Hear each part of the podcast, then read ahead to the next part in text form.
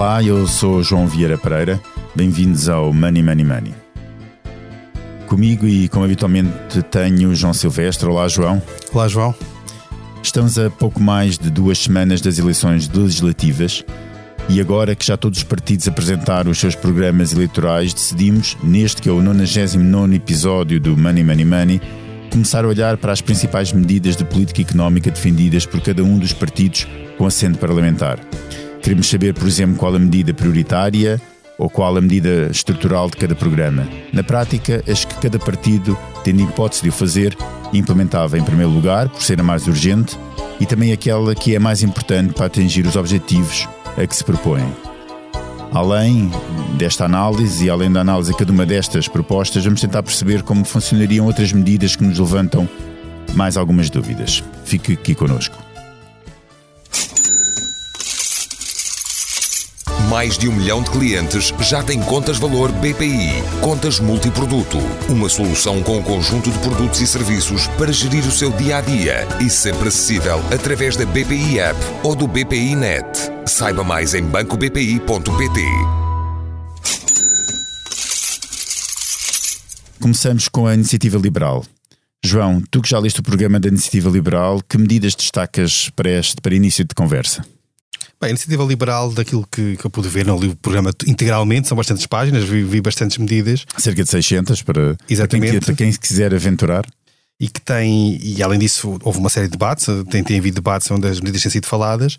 Eu destacaria genericamente, e como o próprio nome do partido indica, isto é um, é um programa muito liberal, ou seja, que dá espaço ao mercado para entrar numa série de, uma série de áreas que hoje em dia estão muito ainda dominadas pelo, pelo setor público, a educação, a saúde, mas também algum desagravamento fiscal. Portanto, há aqui algumas medidas que uh, privatizações de algumas empresas públicas que ainda existem, e algumas delas falam-se recorrentemente, como a TAP ou como a RTP, e portanto eu acho que o, o pendor é este, e era expectável que assim fosse. Aliás, basta ouvir aquilo que têm sido os discursos do partido e as intervenções do, do seu, do, do seu líder, do seu candidato nestas eleições, nos debates, portanto, para perceber a tendência. Medidas concretas, há algumas que nós podemos falar agora, que, têm, que também já foram faladas ou afloradas, pelo menos, e que têm alguma, alguma, algum interesse de discutir sobre não só como é que esta, esta, esta ideia de liberalizar os acessos, por exemplo, a liberdade de escolha nas escolas, como é que pode, ser, como é que pode funcionar, mas também a ideia de um, de um, salário mínimo deixar de ser nacional e poder ser regional ou local. Existe noutros países, portanto, Portugal é um país pequeno, mas não tem esse modelo, mas há outros países que o têm. Então, eu acho que há aqui alguns, mesmo na questão das, das pensões e do sistema de, de, segurança social. E também há a questão fiscal, não é? Porque eh, há uma medida que se tornou bastante emblemática da iniciativa liberal, que é a questão da taxa única. Exatamente, que é, e que já foi bastante debatida, até porque há outro partido que é o Chega, que tem uma proposta, eu não diria igual, mas com algumas semelhanças, e que foi, tem sido bastante debatida no, no, nestes debates que tem havido, não, não, me surpreendeu porque já a conhecia, portanto eu estava a falar mais de outras que não eram, que não eram pelo menos no detalhe, não eram, não eram tão conhecidas. Mas que sim, e portanto temos aqui, eu acho que temos aqui algumas áreas que vale a pena discutir eh, com o nosso convidado e que nos poderá ajudar a perceber um bocadinho qual é o racional e a lógica por trás destas opções. Aproveito a, a deixa, João, e passo uh, apresentar o nosso candidato. Uh, repetente já nesta, neste programa, convidámos Carlos, Carlos Guimarães Pinto uh, e foi na sua liderança, de, na liderança de Carlos Guimarães Pinto, que a IEL conseguiu eleger o primeiro deputado da Assembleia da República e apesar de ter abandonado essa liderança, é outra vez candidato à Assembleia da República pelo Círculo Eleitoral do Porto. Olá, Carlos, bem-vindo mais uma vez ao Money Money Money. Olá, olá, muito obrigado pelo convite mais uma vez. Carlos, do vosso programa, e se tivesse a oportunidade de, vamos imaginar no cenário, que é esse que vocês, obviamente, se candidatam para tal, de formar um governo a partir do dia 30 de janeiro, e se tivessem a oportunidade para, para aplicar a, as medidas que propõem, qual era aquela que tomava em primeiro lugar? Antes de mais, eh, se calhar aquela que tomaríamos em primeiro lugar seria aquela que poderia ter menos custos eh, de curto prazo e cujos benefícios se pudessem sentir imediatamente. Um, há várias possibilidades aqui, mas certamente a simplificação de taxas. Hoje, hoje em dia, Portugal tem um conjunto enormíssimo de pequenas taxas e taxinhas que contribuem muito pouco para aquilo que é a receita fiscal e que poderiam ser eliminadas sem qualquer uh, impacto orçamental, mas que, pelo impacto que teriam na redução da burocracia, muitas vezes o custo, o custo burocrático, o custo administrativo uh, de, de, cobrar essas taxas e das próprias pessoas e empresas terem que preencher um, ehm, a documentação para, para essas taxas é maior do que propriamente a receita que o Estado tem. Portanto, isso seria algo relativamente fácil. Há, há alguns exemplos de taxas que, que têm receitas minúsculas que não justificam sequer a sua, a sua existência e certamente isso seria muito fácil logo nos primeiros meses acabar com uma, uma série de taxas tal como está no no, programa. Um, Pá, isso seria algo de, de imediato, depois, obviamente, não é a mais importante de todas, aquela que seria mais estrutural. Não, essa, coisa... essa é exatamente a minha segunda pergunta. Ou seja, sendo essa aquela que mais facilmente poderia ser aplicada pela sua rapidez, pela sua simplicidade e por não ter o impacto orçamental que refere, mas qual era aquela mais estrutural em que uh, elege como uh, aquela que, que, que marcaria a transformação da economia para aquilo que vocês defendem que deve ser? Eu vou colocar aqui duas mais ou menos lado a lado, okay. um, que, que tem a ver com a, a redução da carga fiscal sobre os rendimentos. Portugal é um país que tem rendimentos baixos, que tem na, no ranking uh, da União Europeia, que tem vindo a baixar ainda mais em termos de rendimento per capita, tem vindo permanentemente a baixar, a ser um, um dos países uh, dentro da União Europeia com uh, menos rendimentos, está, tem sido ultrapassado por vários países. Isso, isso o que é que implica? Por um lado, para um, haver um alívio imediato no, nos rendimentos do, do trabalho, precisamos de ter uma redução substancial daquilo que é o IRS hoje, e por outro lado, para sermos capazes de atrair mais empresas, de ajudar a crescer aquelas que já cá estão, reduzir o IRC de forma a tornar a economia mais competitiva, mais exportadora e também mais capaz de criar valor, de criar produtividade, o que por sua vez irá aumentar também os rendimentos individuais. Um, o, que, o que fará, portanto, estas duas medidas em conjunto, de forma gradual, irão permitir ao país tornar-se mais competitivo, aumentar os rendimentos um, e, e também aumentar os rendimentos das pessoas. Um, Carlos, como é que funcionaria a questão da taxa única do IRS? Uh, porque há uma grande discussão de que se diz que é uma taxa que vai favorecer mais, porque nós temos um, um, um, imposto sobre rendimento que é progressivo, deixava de ser progressivo, em, em, em grande parte, pelo menos a taxa deixava de há ser uma, progressiva. Há um modelo transitório, não é? mas, mas Sim, mas é fosse aplicado era, era uma taxa, de 15%. Não? É? A taxa deixava de ser progressiva como é que se responde a quem diz, e como é que vocês respondem a quem diz, bem, isto é uma taxa que vai favorecer muito mais quem ganha mais uh, e, portanto, é uma taxa que eh, socialmente é injusta? Ah, depende de quanto tempo temos. isto, isto, isto, tem, isto tem, tem um, um conjunto grande de, de de explicações que podemos, uhum. podemos, uh, podemos ir passo a passo. Um, se, se, me perguntarem, no curto prazo, a implementação de uma taxa única iria beneficiar quem hoje já ganha mais? A, a resposta aqui, no curto prazo, é sim. É isso. Isso, isso iria acontecer, não em termos necessariamente proporcionais, mas em termos absolutos, uh, isso, isso poderia, poderia acontecer. Agora, nós temos aqui várias, um, várias questões que, que, temos que ter em conta. A primeira, é, e que às vezes é um, um, pouco complicado de entender, é que quem paga o IRS não é apenas quem recebe o rendimento. Da mesma forma, quem paga o IVA não são os consumidores apenas. Vocês lembram-se aqui há uns tempos, ainda hoje, os empresários da restauração tentavam um, reduzir o IVA da restauração. Porquê que os empresários da restauração queriam, queriam isso? Porque sabem que o IVA é um imposto, acima de tudo, sobre eles, apesar de, teoricamente, ser um imposto sobre os consumidores, certo? Portanto, eles percebem isso. Eles percebem que o facto de se reduzir o IVA vai representar mais lucros para eles, porque muitas vezes até nem precisam descer os preços e por aí fora. Portanto, os impostos são, acima de tudo, um, impostos sobre transações e sobre todas as pessoas que estão envolvidas nessa transação. No caso do IVA da restauração, é sobre a transação de vender comida aos clientes. E isso afeta, pode afetar os clientes e pode afetar os empresários. A forma como um, isso é distribuído entre esses dois agentes depende de muitas coisas pá, mais complexas, de elasticidades da procura, de questões de marketing, de competitividade, etc.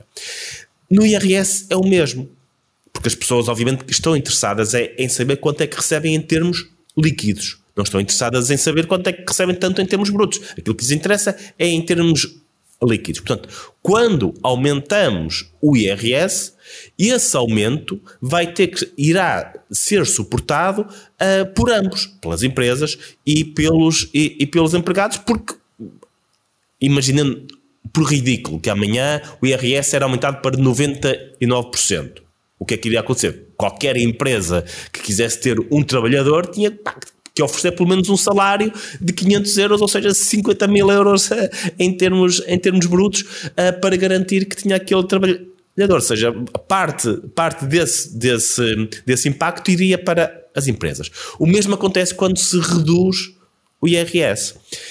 Um, este impacto. Ou seja, é, essa, essa é diminuição, uma... essa passagem para uma taxa única levaria a um, no futuro, não no imediato, mas no futuro, a uma menor uh, custo para as empresas em termos de, de, de trabalho. Um, um salário bruto menor, principalmente quando estamos a falar nos níveis salariais mais altos, que é onde os trabalhadores têm o maior poder negocial. Deixem-me dar mais um exemplo para. Acho que entendo melhor com exemplos. Pensamos num jogador de hum, futebol, ok? É, nós, se olharmos para os 200, os 200 trabalhadores mais bem pagos do país, por conta de outro mais bem pagos do país, a maioria deles são jogadores de futebol, não são CEOs, não são, são jogadores de futebol.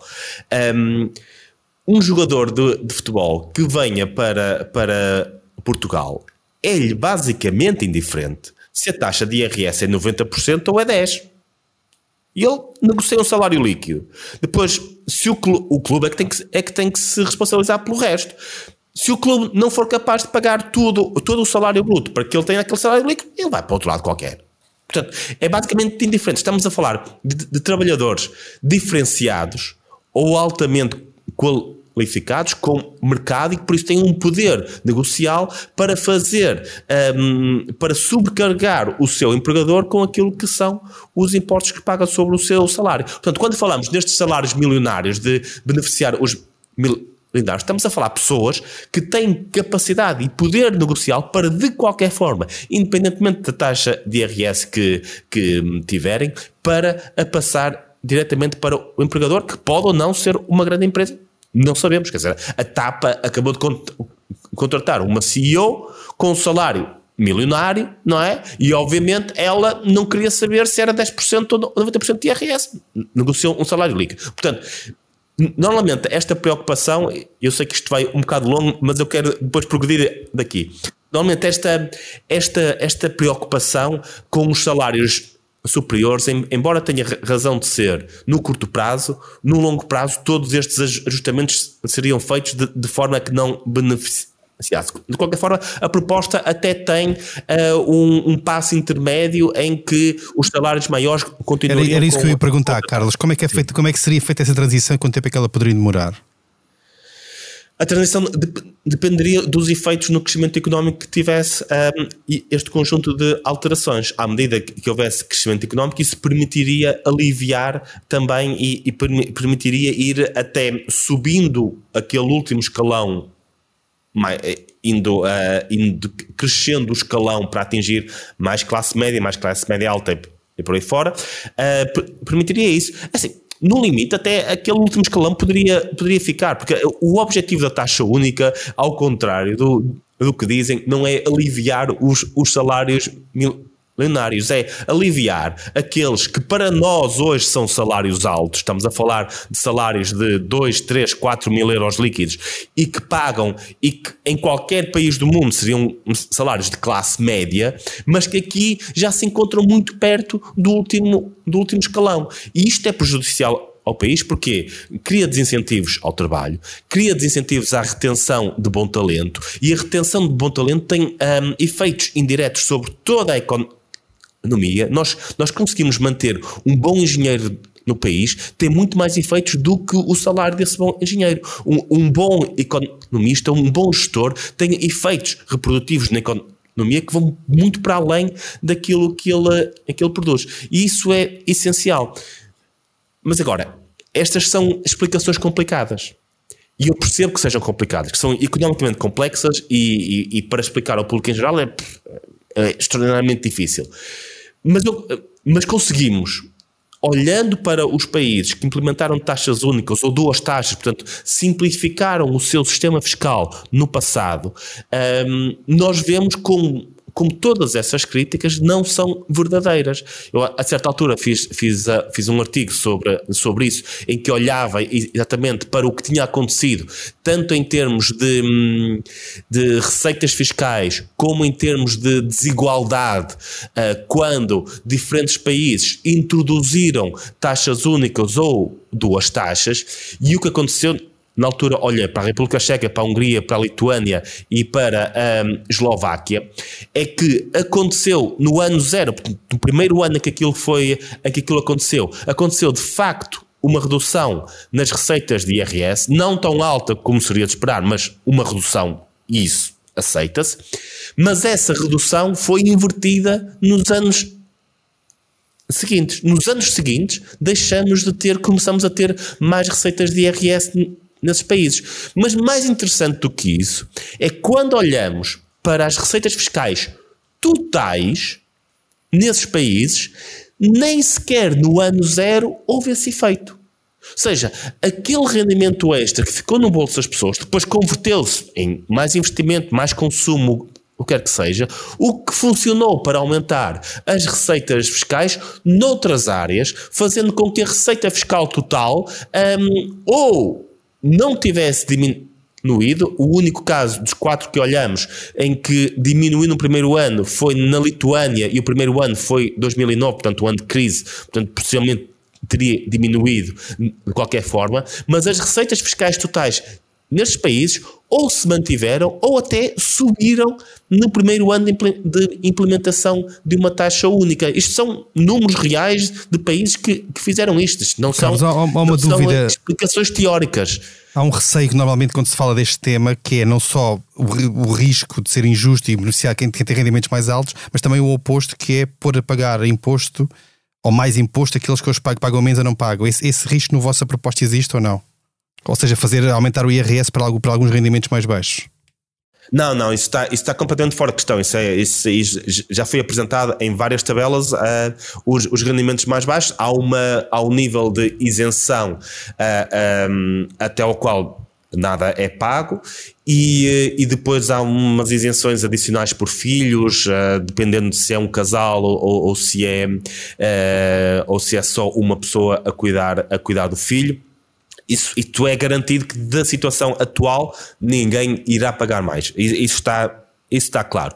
Outra coisa, mas deixem-me só continuar com os casos, que é depois haveria menos dinheiro para despesa, eh, para despesa em saúde ou, educação. Também olhamos para, para isso e nenhum dos quatro casos que aplicaram a taxa única, nenhum houve essa redução. Houve essa redução em relação à, àquilo que eram as, as despesas as despesas antes. E depois ainda outra questão que é relevante a falar, que é se isso iria aumentar a desigualdade. E a, a, a, conclusão que se tira, olhando para o índice de Gini, ou seja, como é que a desigualdade evoluiu nos países que implementaram isso, foi aquilo que eu, que eu disse há pouco. Em alguns desses países houve um aumento no curto prazo, no primeiro ano, houve um ligeiro aumento nesse, no ano em que a taxa única era introduzida, mas nos anos seguintes ou diminui ou se mantém igual ao que era antes. Ou seja, o efeito após a economia se ajustar a este novo, a este novo formato do, do imposto, tanto em termos as receitas fiscais aumentam, a desigualdade de, de rendimentos ou se mantém ou até, em alguns casos, diminui e não diminuem as despesas em educação e saúde. Isto eu fiz isto aqui já há, mais de um ano, olhei para estes casos, está num artigo do ECO de 8 de outubro de 2020, um, em, que, em que se demonstra claramente isto, isto, isto não é teoria. Vocês podem oh, Carlos, e alguma, e alguma ideia do que é que acontece ao rendimento? Porque há uma coisa prática, avançando para uma taxa única, há pessoas que de repente, quando chegam ao final do mês, vão sentir no dia em que entra essa taxa única um aumento exponencial do seu rendimento disponível, ou algo, não, não diria exponencial, mas um rendimento do seu, do, do, um aumento do seu rendimento disponível no dia em que lhes cai o ordenado, eh, principalmente dos trabalhadores de conta de outra, e no banco. Bumba, cai, e de repente, olha, afinal ganhei muito mais este mês do que estava à espera, exatamente com essa taxa única. Há algum estudo que indica, ou esses dados indicam, o que é que as pessoas fazem esse dinheiro, se aumenta a poupança, se aumenta o consumo. Não há aqui um perigo de aumento de consumo, também de, de, de aumento, de, de, aumento dos equilíbrios da, da balança externa por, por, por, por aumento das importações, ou se podemos ter aqui tensões inflacionistas, etc. Essa, essa é uma crítica mais justa. Aí, aí acho que há, que há questões económicas que levam a que a implementação tenha que ser dual. Nós temos aqui duas questões e uma crítica, a única crítica que eu, que eu considero justa, que tem a ver com uh, os efeitos macroeconómicos imediatos disto, de, deste tipo de, de injeção, um, ehm, que tem a ver com, com duas coisas.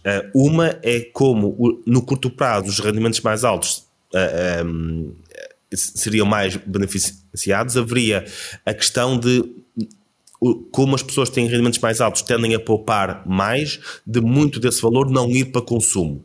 Ou seja, que haveria uma maior poupança. Aquilo que iria acontecer é que parte do efeito no consumo se iria esvair porque haveria poupança.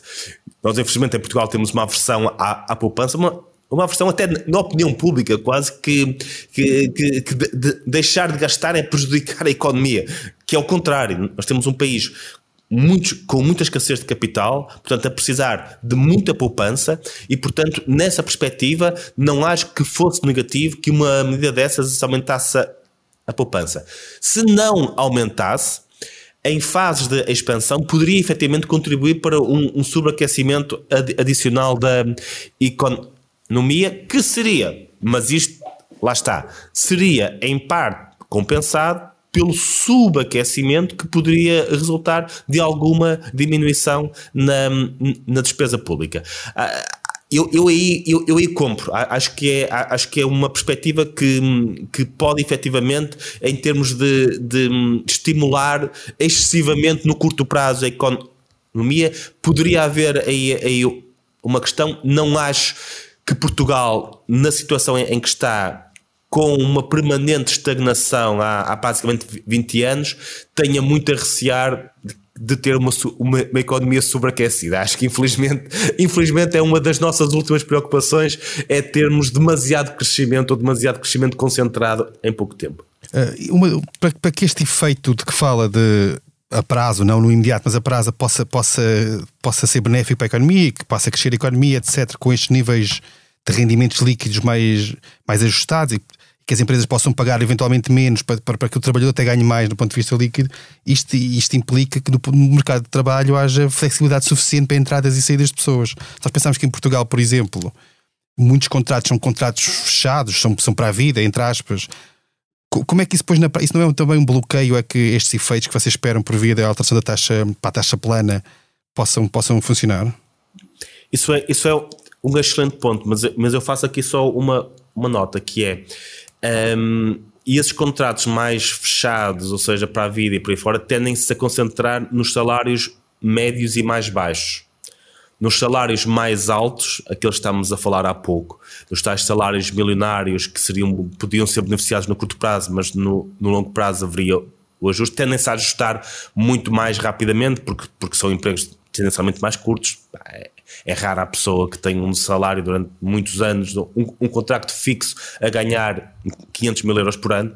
É raro. Normalmente ou são CEOs ou jogadores de futebol, que são, são, são profissões pá, precárias por, por definição, e, e, mesmo, e mesmo indo um bocadinho mais para baixo na na escala, uh, os gestores de topo que, que, ganham 100 mil euros, 150, que estarão então ainda, ainda assim entre os principais beneficiários, também são tendencialmente lugares precários. Portanto, acho, acho que hum, aí esse, esse argumento bah, é um bom argumento em relação a isto, é, em relação ao tipo de, de ajustamento, mas onde o ajustamento iria acontecer mais era nos salários mais altos, onde normalmente hum, existe uma maior precariedade ou uma maior rotação em termos de, de empregados. Entre, entre os salários médios, pá, acredito, aquilo que é a classe média eh, em Portugal, ou seja, aquilo que deveria ser a classe média em Portugal, que é pessoas a ganhar 2 e 3 mil euros, que é aquilo que devia ser a classe média. Infelizmente, a classe média ou mediana em Portugal ganha 1000 ou 1200 e, e, e a classe média, mas aquilo que deveria ser a classe média, 2, 3 mil euros, parece-me que é, pá, não, haveria, não haveria tanto essa questão. Muito bem, Carlos, vamos continuar. Uma das propostas que está também no programa da Iniciativa Liberal é, é, é esta ideia de transformar o salário mínimo nacional num salário mínimo municipal. Eh, como é que funcionaria esta, hum, esta proposta? Basicamente, aquilo que aconteceria era o atual salário mínimo nacional passaria a ser o salário mínimo municipal de todos os, os municípios e no futuro, cada um dos municípios poderia optar por subir ou não o salário mínimo, o seu salário mínimo municipal. Algo muito semelhante ao que já acontece hoje com os salários mínimos regionais. Nós temos, nós temos um salário mínimo para o continente, outro para os Açores, outro para a Madeira, porque se aceitou que Madeira e Açores têm situações económicas podem ser diferentes daquela que está que existe no, no, continente e que por isso pode necessitar de outro tipo de salário mínimo. Ora bem, nós hoje, uh, infelizmente, para boa parte, para, para o norte e para o centro, infelizmente para, para as regiões autónomas, o, as duas regiões mais pobres do país uh, não são Açores e Madeira, são o norte e o centro. Um, e, e, e mesmo dentro do norte e centro existem enormes diferenças entre litoral, interior e por aí fora, diferenças no tecido produtivo, diferenças no custo de vida, diferenças no nível de rendimento e por aí fora. Portanto, é daí que vem esta, esta necessidade de diferenciar uh, o salário mínimo para cada, uh, em cada município. Poderia ser, eventualmente, se houvesse regionalização, passar um patamar acima, ser por região, mas honestamente, dado que mesmo entre regiões há, há, há diferenças bastante grandes, é, é, algo que faz sentido. mas é a, a, ideia aqui, a ideia aqui é, por exemplo, que depois a própria economia ajustasse uh, e levasse que determinadas regiões mais desfavorecidas acabassem por ter um salário mínimo uh, mais baixo do que outras uh, regiões, até, pela, até para poderem atrair outro tipo de empresas, por exemplo? É porque esse risco acontece, não é? Sim, vamos pensar aqui. Uh, existem dois motivos hoje em dia para termos um salário mínimo. Um é para garantir dignidade de rendimentos a quem, a, quem tem trabalho. Okay? É um, um objetivo social. Mas também existe um objetivo económico de concorrência, que é, um, ehm, em muitas situações, não em todas, mas em muitas situações, existe um desequilíbrio negocial entre empregador e empregado poderia levar o, o, o, empregador a explorar, de certa forma, essa capacidade negocial que tem para, para colocar um salário o mais baixo possível. E o salário mínimo existe para isso, para ajudar principalmente trabalhadores menos qualificados a, a terem algum poder negocial que lhes é dado por lei, dizendo que o salário não pode ser abaixo deste valor. Ora bem, tanto um objetivo como o outro dependem das circunstâncias regionais.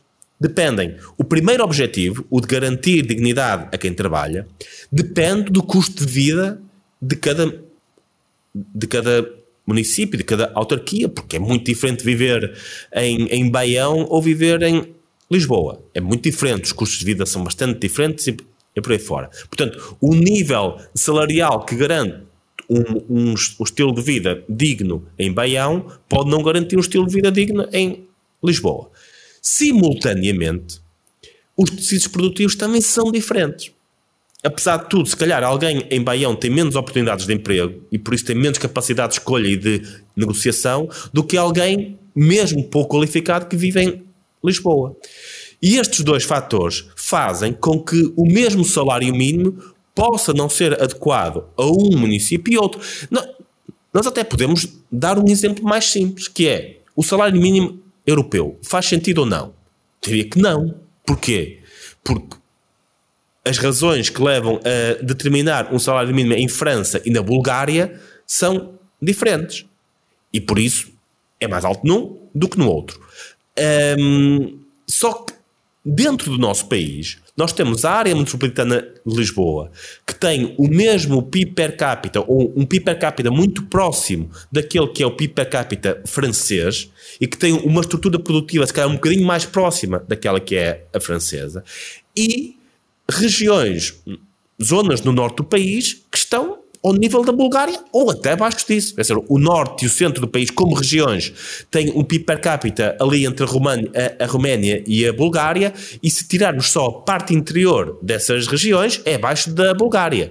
Portanto, eh, se nós não, não defendemos que o salário mínimo em França deve ser o mesmo que o salário mínimo na Bulgária, porque é que haveremos de defender que o salário mínimo na área metropolitana de Lisboa deve ser o, mesmo que, que, na região interior norte ou interior centro? São estruturas produtivas completamente diferentes uh, e, e, por isso não faz, não faz muito sentido. O que, o que para o decisor nacional traz um conjunto de problemas que é eu ao eu estou a determinar um salário ou determino um salário mínimo nacional que dê dignidade a quem trabalha em Lisboa, mas que pode causar desemprego em Baião porque está muito próximo daquilo que é o médio um, ali, ou então determina um salário mínimo muito baixo para não, não uh, ser disruptivo no interior norte, no interior centro, mas isto não vai, não vai garantir o meu objetivo para Lisboa. E é, por, e é daí que decorre esta proposta. Uh, mudando agora para outro assunto também, que não, não sendo uma surpresa, porque é um assunto que, que é recorrente no debate político, mas que eu gostava de ouvir a, a sua opinião e a posição da iniciativa liberal sobre qual é o racional ou a vantagem de, de privatizar a Caixa de Depósitos. É o seguinte, uh, quando temos, e isto, isto é sempre muito, muito arriscado, que é quando nós temos um banco público, ou seja, um banco que está na direta dependência dos poderes políticos, o risco das decisões que são tomadas, nomeadamente as decisões de crédito, que são tomadas nesse banco, responderem a critérios políticos e não a critérios de rentabilidade, são altos. Tanto é, principalmente quando estamos a falar no maior banco comercial português. Um, e é por isso que quase nenhum país da Europa, eu não trouxe a lista, mas, mas poderia apontar isso. Um, quase nenhum país europeu tem o, o maior banco comercial é público. Quase nenhum. Oh, Carlos, mas numa altura caso, em que. Mas numa altura, por exemplo, em que a supervisão do Banco Central Europeu e a Caixa Geral de Depósitos já está sob a supervisão do Banco Central Europeu, não, não impede ou, ou, ou não dificulta mais que isso possa acontecer? Dificulta. Aliás, neste momento a Caixa está, está bastante, está relativamente blindada a esse tipo de, de questões. Acho que a Caixa tem sido relativamente bem gerida nos últimos anos, mas não há garantia de que isso seja sempre assim.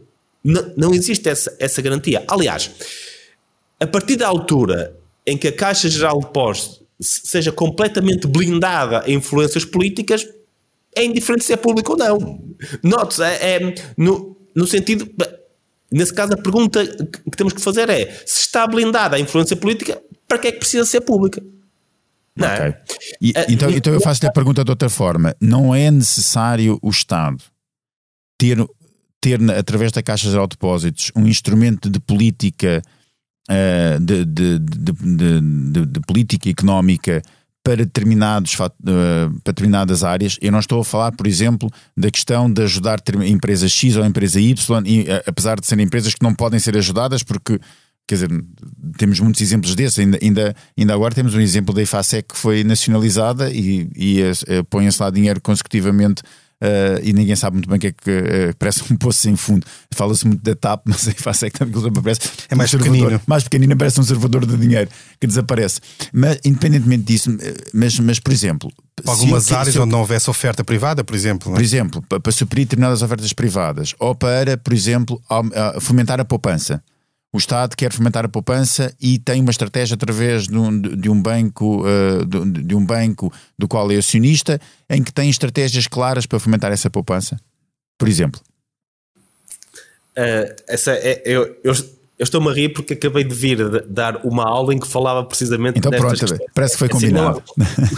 É assim, não, assim, não, não há não há, obviamente, muitos perfeitos. Nós podemos estar aqui a discutir ideologicamente se, se o Estado deve intervir na economia nesses, nesses modos e, e, e podemos ter uh, diferenças aí, mas nós não nos podemos esquecer que a partir da altura em que o Estado tem essa capacidade de intervir na economia através do seu banco, o Estado não é uma entidade, não é não podemos ter uma visão puramente orgânica do Estado, é composta por indivíduos que têm um conjunto de incentivos.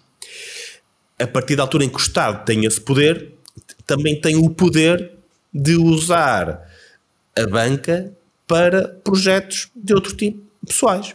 Se nós, se nós não acreditamos nos banqueiros quando estão, quando têm o dinheiro na mão nos bancos privados, também não podemos, porque, porque também são seres humanos, nos políticos quando têm esse dinheiro. Portanto, não, aqui temos que, que olhar sempre. há sempre um risco latente para. Mas nós, nós, nós, neste momento, temos outro banco que pode cumprir essa função sem ser o maior banco comercial português, que é o Banco Fomento. Aliás, a própria criação do Banco de, de Fomento está já a assumir que a Caixa não, de, não deve servir esse propósito. A partir da altura em que temos um, um, banco de fomento, e podemos discutir, eu acho que o banco de fomento, com todo respeito, tem tido um papel péssimo, mas, mas a partir da altura em que se cria um banco de fomento, aquilo que estamos a admitir é que, aqui, é que uh, os argumentos que são utilizados para manter a caixa, a caixa pública já não, já, já não existem. É, é um investimento muito mais interessante e depois coloca o Estado em risco, que é amanhã existe um outro colapso qualquer na banca e estamos lá a pagar por aquilo, se bem que infelizmente também se paga. É, infelizmente, se paga quando há qualquer privada, nós também pagamos. Mas paga por bancos privados, mas isso, mas isso dava outra história completamente diferente. É, é, nós estamos a criar um, um, um, um, enviesamento na forma como a banca trabalha pelos, pelos permanentes salvamentos, mas se olharmos para o dinheiro que foi injetado na banca nessa altura, a Caixa foi um dos bancos, mesmo à frente dos BPPs e dos BPNs, que recebeu mais dinheiro. Verdade. nessa altura, que teve um buraco e dinheiro, maior. E dinheiro totalmente público, enquanto que, por exemplo, se a gente falar de, de bancos como o que aconteceu no caso do BES, do ex-BES, por exemplo, de, neste caso do novo banco, o dinheiro que lá põe, embora seja suportado, emprestado pelos contribuintes, é dinheiro que vai ser ressarcido pelo próprio sistema, não é? Pois, durante décadas, mas vai. Se, se o tá sistema bem, tiver mas... capacidade de pagar, exa exatamente. Sim, é, pelo menos o princípio é esse. enquanto na Caixa é completamente público. Aliás, se a Caixa, se a Caixa não fosse o banco público, tinha tido um processo de resolução como o BES. Estava, estava numa situação suficientemente complicada para ter acontecido a mesma coisa. Só que uma caixa é público, ou seja, tem um, um, um, acionista com os bolsos muito, com os bolsos muito fundos e capaz de ir buscar o dinheiro que lhe apetecer, pronto, teve aquilo. Mas, mas isto expõe sempre o Estado a este, tipo, a este tipo de riscos. Carlos, temos de, temos de ficar por aqui porque o nosso tempo está a chegar, eh, está a chegar ao fim. Obrigado por ter vindo ao Money Money Money. Foi o 99 episódio, como já tinha referido no início do Money Money Money. A edição esteve a cargo de João Martins. Não se esqueça, envie-nos questões e sugestões de temas para o e-mail economia.express.empresa.pt. Até lá, estou muito bem conta da sua carteira e fique connosco nos próximos programas onde iremos abordar uh, e avaliar e falar sobre os programas eleitorais dos outros partidos que concorrem a estas eleições já no dia 30 de janeiro. Então, para todos, um bom dia. Mais de um milhão de clientes já têm contas valor BPI. Contas multiproduto. Uma solução com um conjunto de produtos e serviços para gerir o seu dia a dia e sempre acessível através da BPI App ou do BPI Net. Saiba mais em bancobpi.pt.